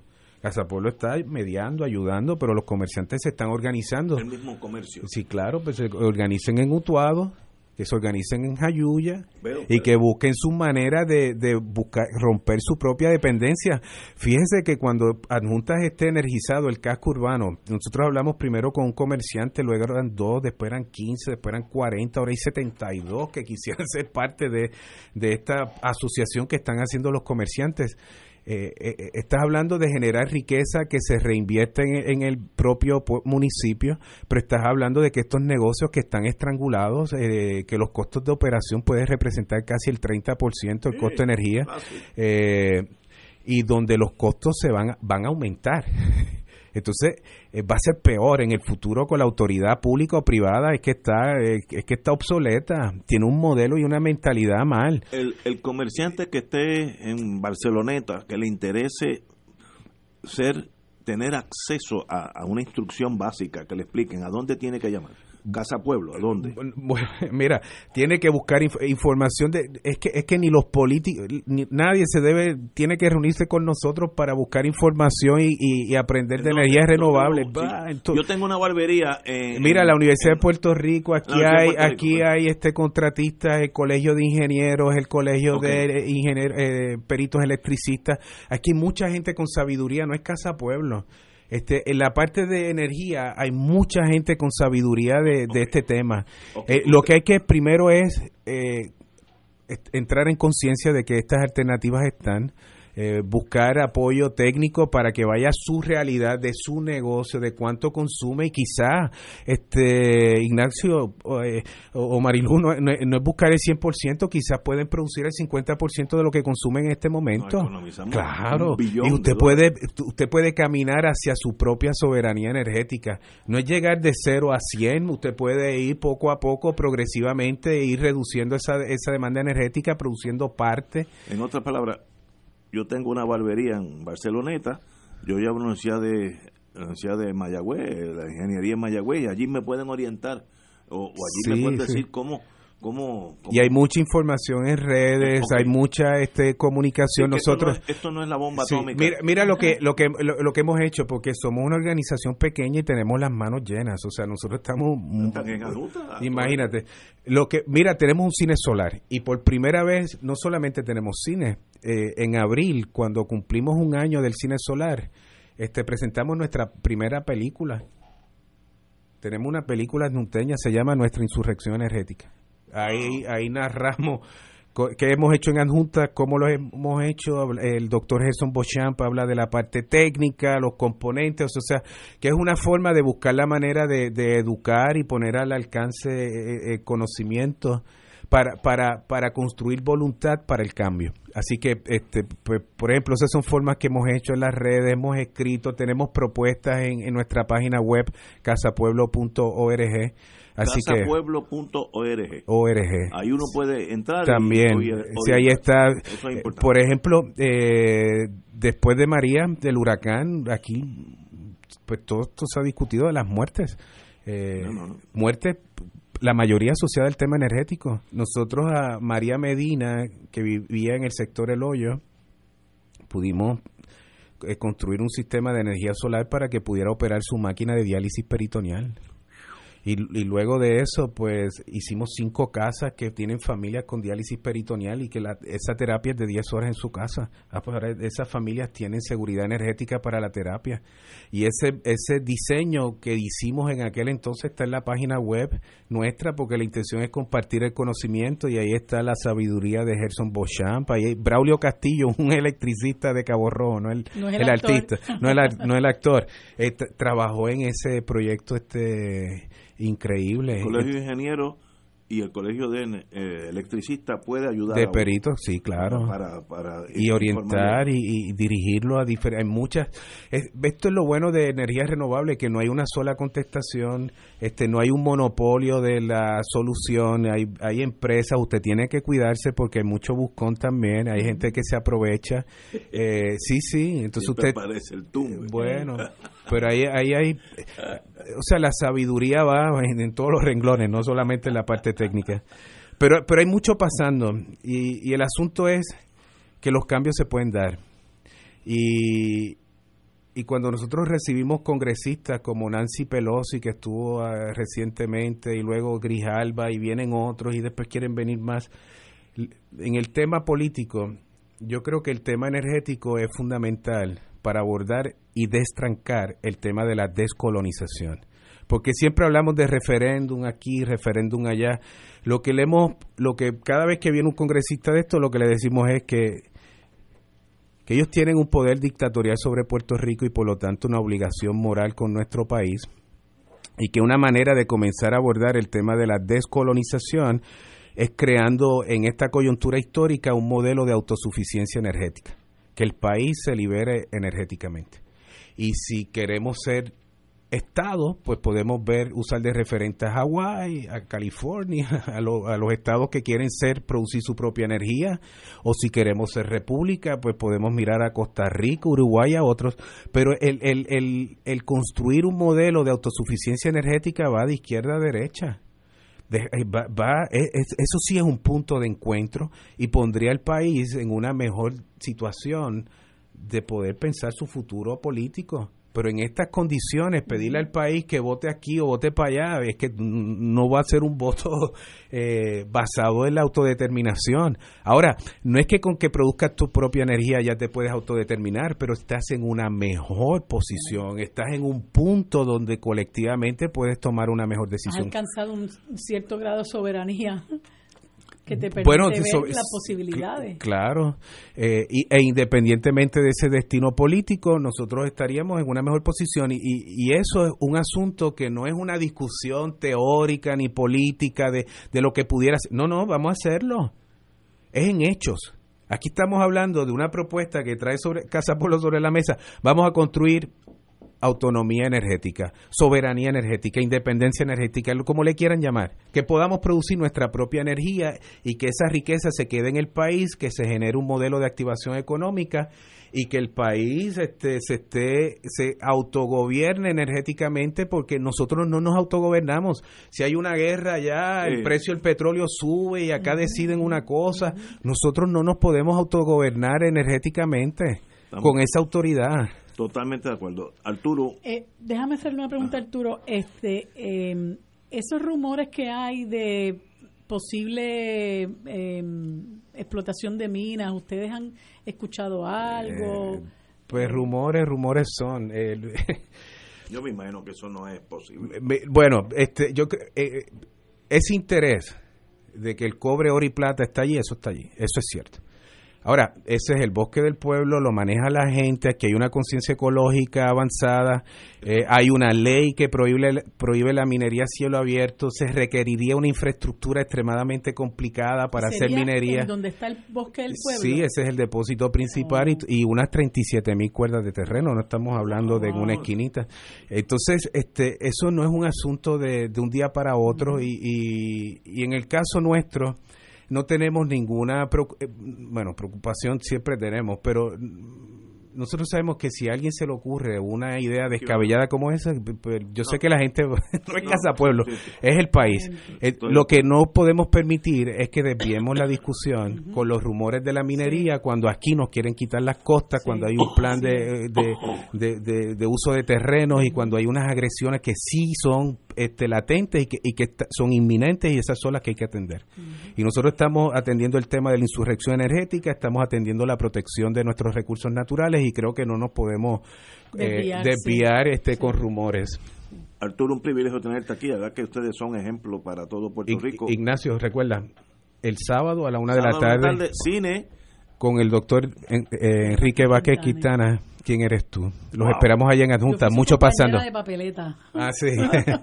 bueno, un privilegio tenerte a ustedes, muchas gracias. De Casa Pueblo, a la verdad que es un ejemplo como un, un grupo ínfimo de seres humanos pueden salvar un país.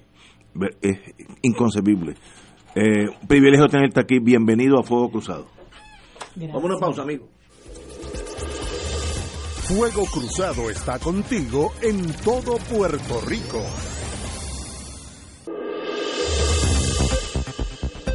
Y ahora continúa Fuego Cruzado.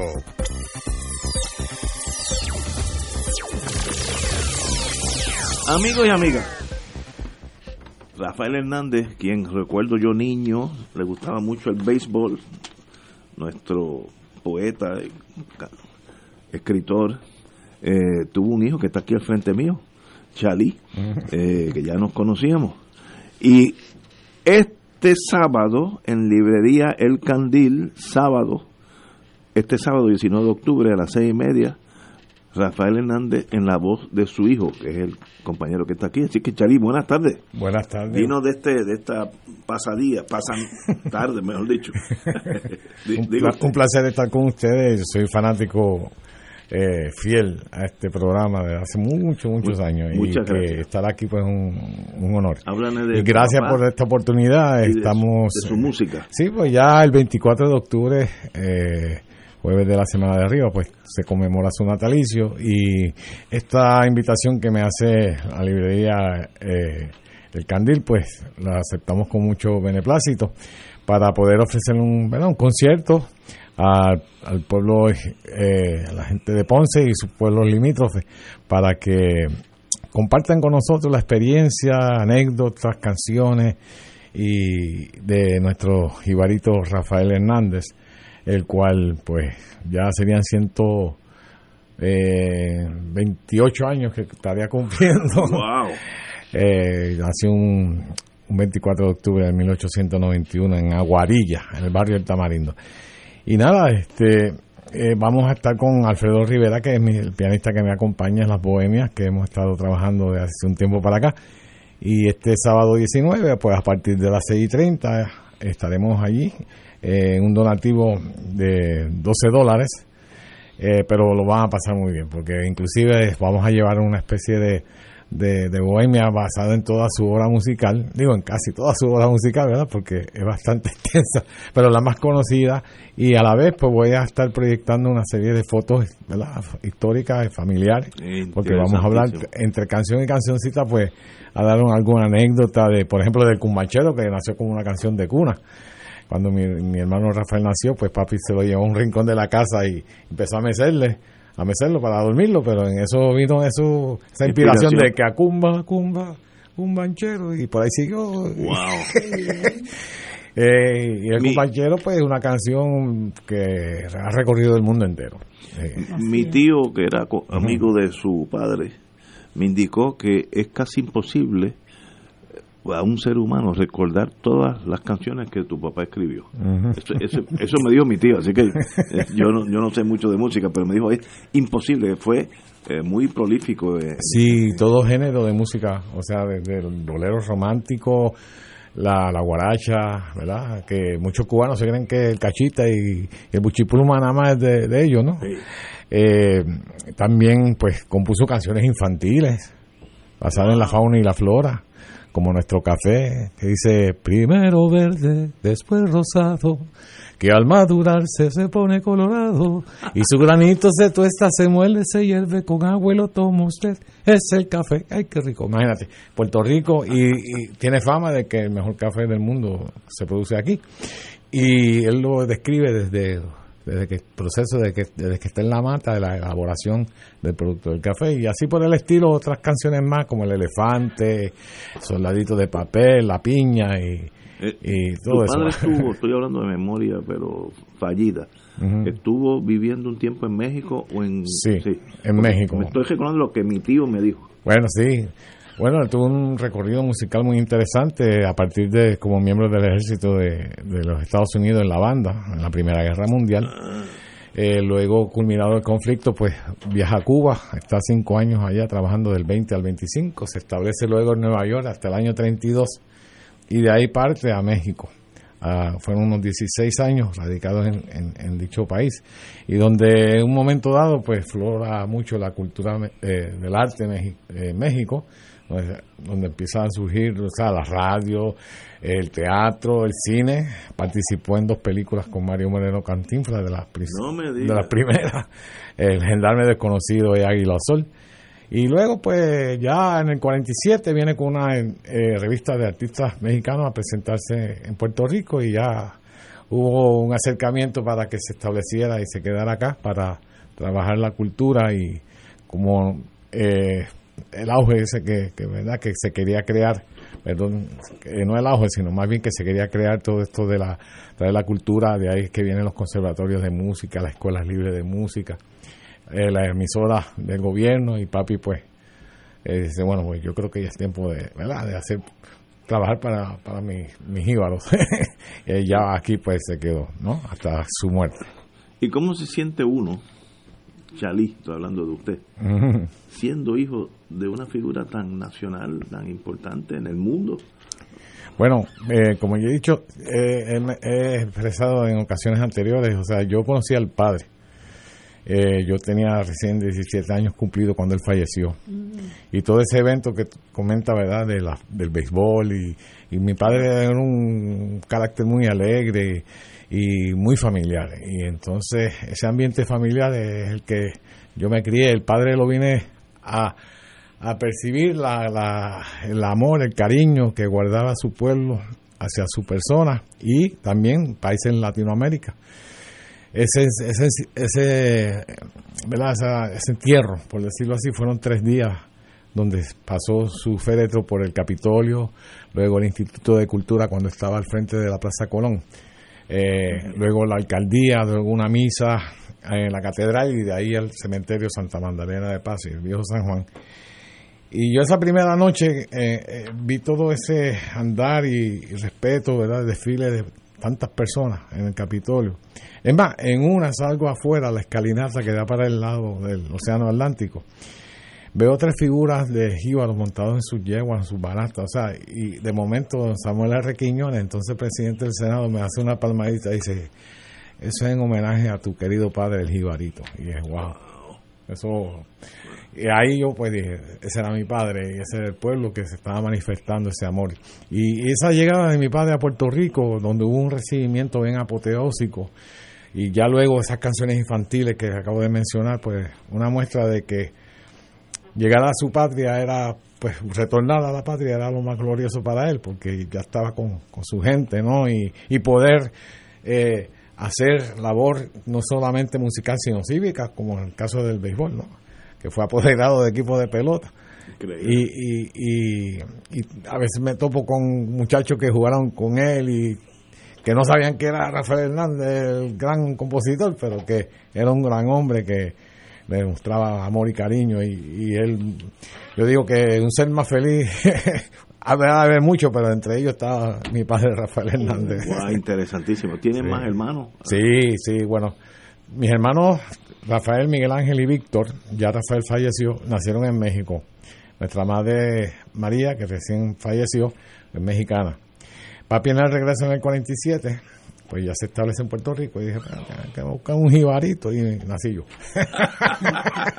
Al año siguiente, 48. Y de verdad que fue una familia muy linda. Y eso se, ha proliferado en, lo que ha sido ¿verdad? el matrimonio de mis hermanos y el mío, de 46 años ya de casado. Tengo tres hermosos hijos y dos bellas nietas. Entonces, pues yo no, yo no puedo pedir más porque yo digo, como decía papi, si me quejo soy un, soy un ingrato y Dios me castiga. Así que estamos en el mismo camino de él. Y nada, pues retomando lo del candil, pues esperamos, ¿verdad? Hay, este un teléfono ahí para si quieren sí, reservar.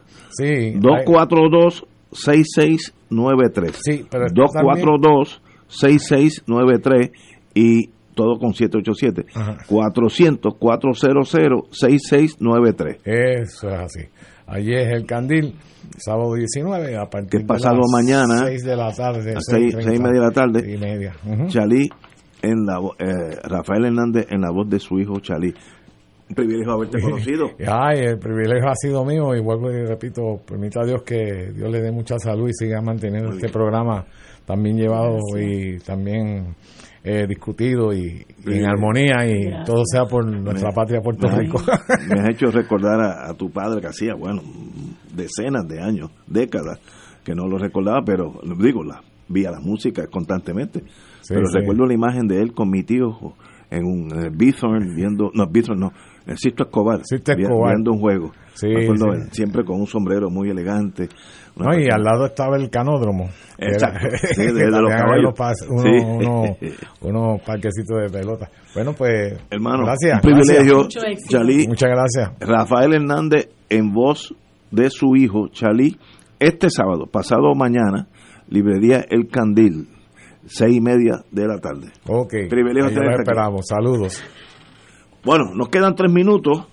Oye, eh, quería, eh, eh, perdona que, que, interrumpa con esto, pero es que me parece que no debemos pasar por alto que hay una amenaza de parte de la Junta de Control Fiscal de darle otro machetazo al presupuesto de la Universidad de Puerto Rico de unos 71 millones de dólares.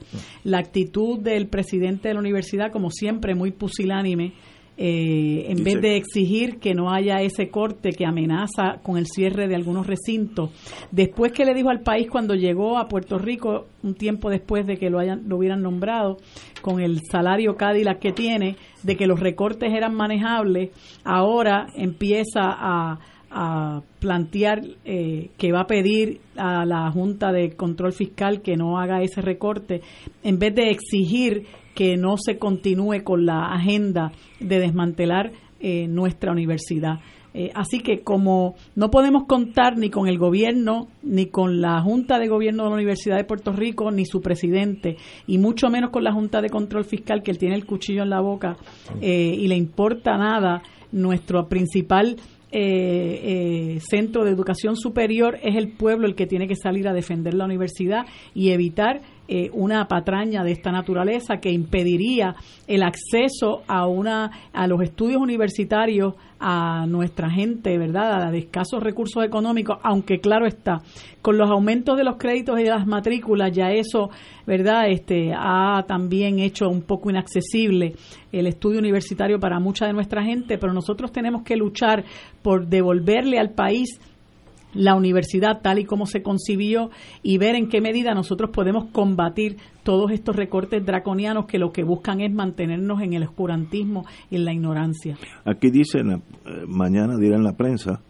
eh, que Jorge Haddock, presidente de la universidad, cito, ha comenzado a hacer gestiones con la Junta de Supervisión Fiscal para evitar que el próximo presupuesto se le recorte 71 millones de dólares en el plan fiscal, lo cual conllevaría cerrar un, dice un, tal vez un recinto. Mm. Eh, obviamente pues se afectarían los estudiantes de ese recinto, de eso no hay duda. Así que si se puede evitar eso, como yo dije anteriormente, en inteligencia se estudia que la educación de un país es lo que hace el país. Sin educación puedes tener pozos de petróleo, las minas de Kilimanjaro y sigue siendo salvaje. Así es que usted tiene la educación es el ancla, la espina dorsal de una nación. Sin eso no hay nada. Puede haber todo el mundo en carro finísimo, totalmente ignorante. Así que con la educación para mí no se juega eh, y este eh, este recorte de 71 millones, donde ya se ha recortado otro, este no es el primero que llega, pues sencillamente es un golpe casi mortal a nuestra querida universidad, que somos todos de allí. Tenemos que irnos. Mañana será viernes y estaremos aquí a las 17 horas.